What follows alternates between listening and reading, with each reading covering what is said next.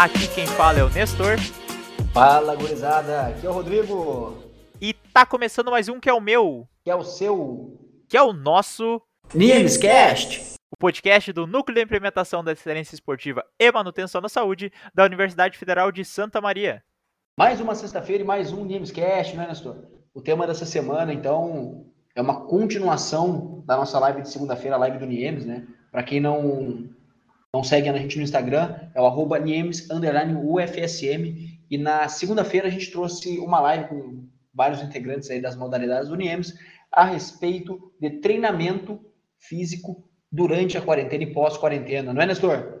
É, isso aí. Então agora a gente vai aprofundar um pouco mais esse conteúdo, né, com vocês, dando dicas aí do que, que vocês podem fazer durante esse período de quarentena e o que fazer também após esse período.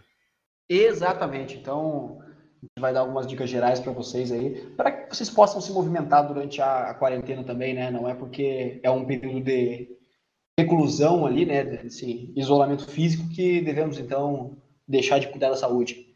É, então esse podcast é um pouquinho mais direcionado a atletas, então a gente vai falar sobre como manter o nível de condicionamento físico, mas não é exclusivo para eles, porque se tu não pratica nenhuma atividade ainda e quer começar a praticar agora, então tem esse período também da quarentena para começar e aí depois manter esse hábito pós-quarentena. Então é útil para os dois públicos. É tão útil tão fácil que a gente toda terça e quinta-feira no Instagram do Niemes disponibilizamos para vocês um treinamento funcional, coisa rapidinha ali, 30 minutinhos né, que com certeza vão fazer diferença aí na quarentena de todos. É, então, como o Rodrigo muito bem lembrou, a gente vai repassar a programação do Niemes, né? Todos os dias da semana, de segunda a sexta-feira, às 18h30, tem live no Instagram, arroba Niemes, FSM. Segunda-feira é dia de bate-papos com, com as equipes esportivas. Então, assim como nessa última segunda, a gente tratou sobre o que estamos fazendo nessa quarentena e o que vamos fazer pós-quarentena. Nas outras segundas também vão ter temas nesse sentido.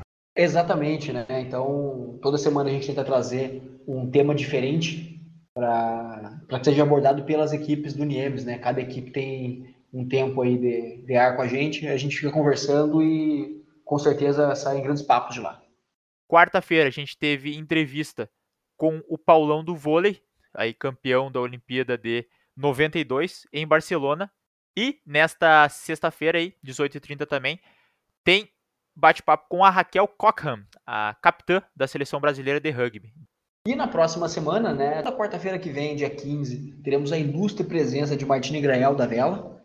E na sexta-feira, dia 17, Joana Maranhão da natação, né, Nestor? Grandes atletas brasileiras aí. E a gente vai ter o prazer de estar com a gente ali no, na live do Niemes.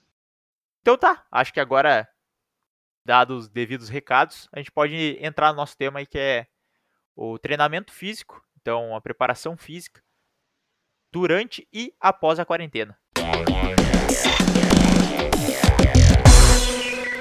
Pois é, né, Nestor? É importante a gente entender as questões dos exercícios, né? Igual a gente já comentou naquele Namescast especial sobre o coronavírus, né?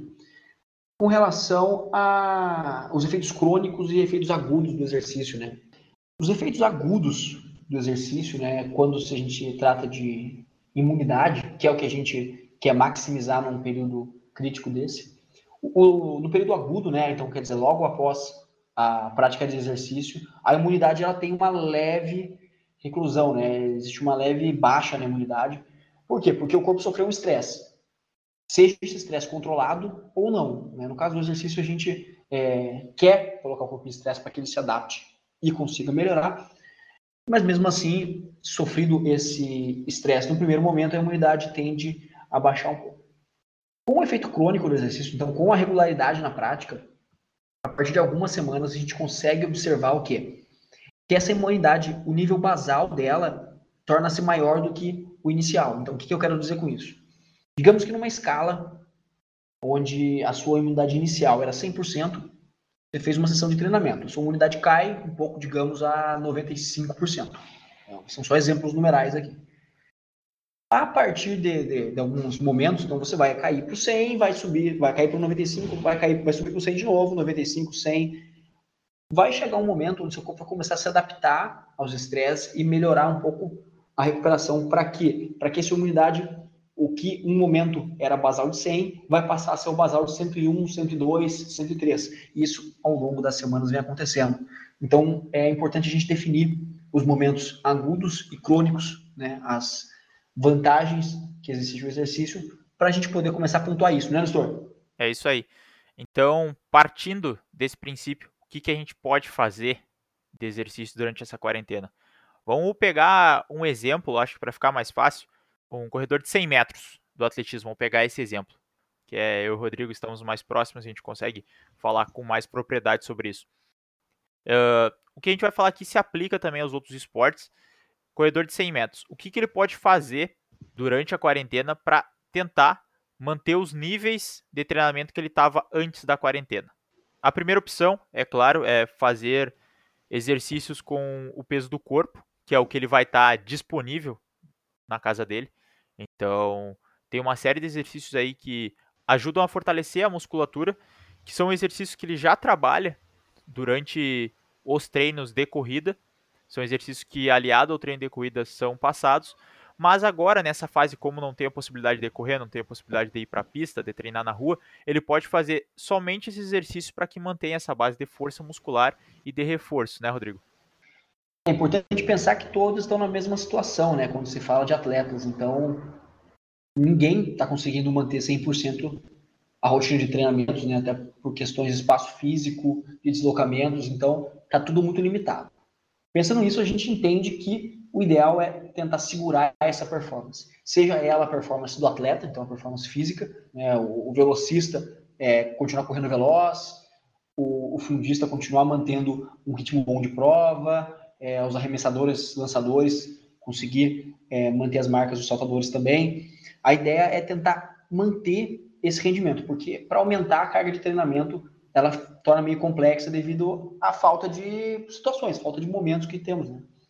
E quando a gente pensa no cidadão de bem aí, na pessoa comum, a gente fala simplesmente em tentar realmente manter essa imunidade em níveis adequados, né? Até porque em momentos de pandemia é isso que a gente almeja, né? tá saudável, né? Então é sempre importante pensar nesses princípios. Pois é, assim como o Rodrigo falou, a gente também não sabe como é que vai ficar o calendário de provas. Isso é uma coisa que a gente comentou na live de segunda. Uh, todos os calendários de provas de quase todos os esportes não tem nada definido, nenhum mês para começar, nenhuma data, não se sabe como é que vai acontecer isso. Então é bem importante que não os atletas não fiquem uh, com a cabeça cheia em relação a isso, Tipo, pensando, ah, não sei, tem que me manter, tem que me manter, porque ainda não tem nada definido, a gente não sabe nem. A gente já teve competições que foram adiadas para o próximo ano, falando em grandes competições, como os Jogos Olímpicos, mas essas, essas competições menores, por exemplo, corridas de rua, uh, campeonatos estaduais, a gente não sabe se eles vão ocorrer esse ano e quando que vão ocorrer. Então é realmente tentando se manter o máximo ativo para que quando possa retomar a rotina normal esteja o mais adequado possível, né? Exatamente, né, Nestor? Então, é importante perceber que 2020 foi um ano atípico, né? Tá, está sendo um ano atípico. É, primeira vez na história que temos os Jogos Olímpicos adiados, né?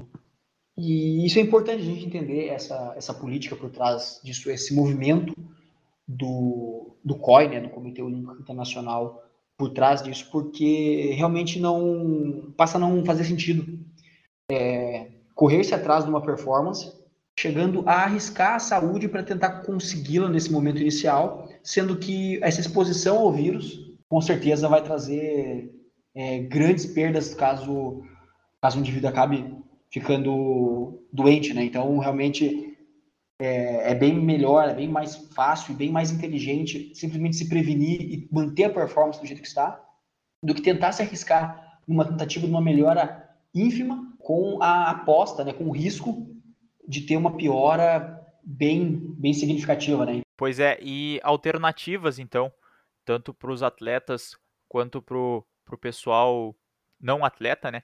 São trabalhar as questões básicas, então, por exemplo, questão de mobilidade e flexibilidade. Esse é o momento que esses exercícios eles podem normalmente ser executados em casa, eles não exigem tantos materiais, então são formas de se treinar também Porque, por exemplo, tu que estava fazendo agachamento lá na academia, às vezes tu vai ficar dois meses sem fazer o movimento. Isso pode acarretar em perdas de mobilidade e de flexibilidade também, né? Tu não tá preparado para retomar o exercício. Então, tu continuar se mantendo ativo, trabalhando essas questões de mobilidade, depois quando voltar a tua rotina normal, tu vai conseguir estar tá preparado para fazer novamente o exercício.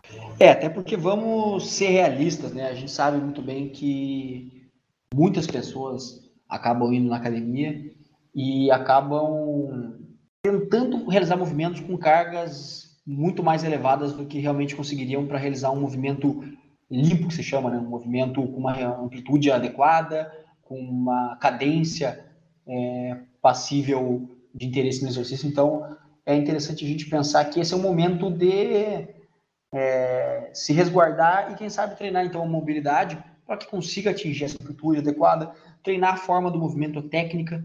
Né? É importante a gente pensar que nem só de picos de performance e nem só de treinamentos exaustivos barra intensos é, ao extremo vive o ser humano, né? Então, esses momentos de descanso, né, o chamado deload de cargas, é extremamente importante para que se possa obter também performances muito acima, né?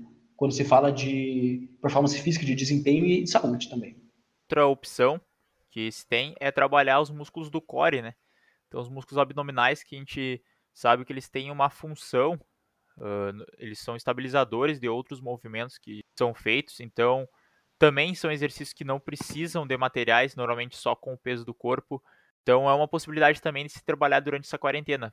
Na verdade, Nestor, eu vou até além, não, não é nenhuma possibilidade, é uma obrigação porque uma das regiões que mais facilmente a gente consegue trabalhar sem cargas externas, né, só com realmente o peso do corpo e, e boas alavancas, né, porque já, já é sabido que para os movimentos adjacentes né, dos membros poderem ocorrer de forma livre e com transferência de força adequada, né, é, o core é extremamente importante. Na verdade, o core é fundamental. Então, graças a essa ancoragem firme que os membros conseguem aderir ao tronco, né, e com a conexão com os membros inferiores, é possível fazer transferências de força dos membros inferiores para os membros superiores e vice-versa. Então, a gente vê a importância que é treinar o corpo. E já que estamos nesse momento, né, nada melhor do que entender as ferramentas que a gente pode usar e, ao invés de ficar lamentando é, pelas ferramentas que não podemos usar, a gente poder aproveitar tudo aquilo que a gente pode fazer para nos melhorar nesse momento específico.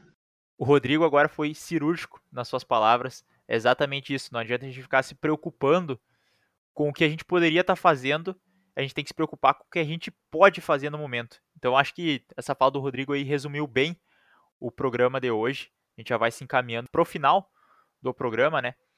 Uh, lembrando, as lives do Niemes ocorrem no Instagram, arroba Niemes, underline UFSM, sempre às 18h30, de segunda a sexta-feira, não é isso, Rodrigo?